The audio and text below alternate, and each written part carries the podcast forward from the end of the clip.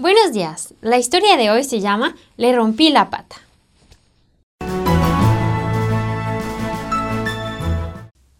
Una viajera se aventuró para ir a la cima de los Alpes en donde encontró un aprisco. Se dirigió hacia la puerta y miró al interior. El pastor estaba sentado y a su alrededor estaba su rebaño. Pero muy cerca de él, sobre un montón de paja, se encontraba una ovejita que aparentemente sufría por el dolor. La mujer se acercó y le examinó de cerca. Se dio cuenta de que la oveja tenía la patita fracturada. Levantó la mirada hacia el pastor con un aire interrogatorio. ¿Qué le pasó? Le rompí la pata, respondió el pastor. La cara de la mujer hizo un gesto de dolor. Luego, el pastor continuó.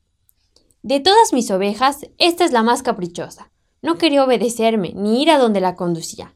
Pasamos junto a muchos acantilados peligrosos y precipicios vertiginosos. Era peligroso no solamente para ella, sino para todas las otras ovejas que la seguían cuando ésta salía del camino. En una ocasión, lo mismo tuve que hacer con otra ovejita. Le rompí la pata. El primer día le traje comida y trató de morderme.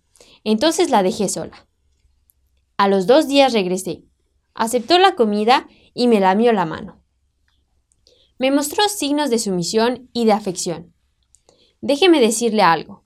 Cuando ella se restablezca, será un ejemplo para todas en el rebaño.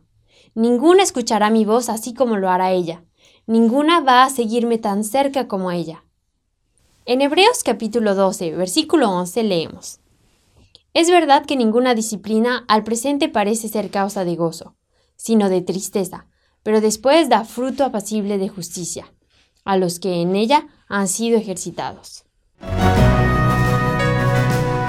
Encuéntranos de nuevo para escuchar una nueva historia en www.365historias.es.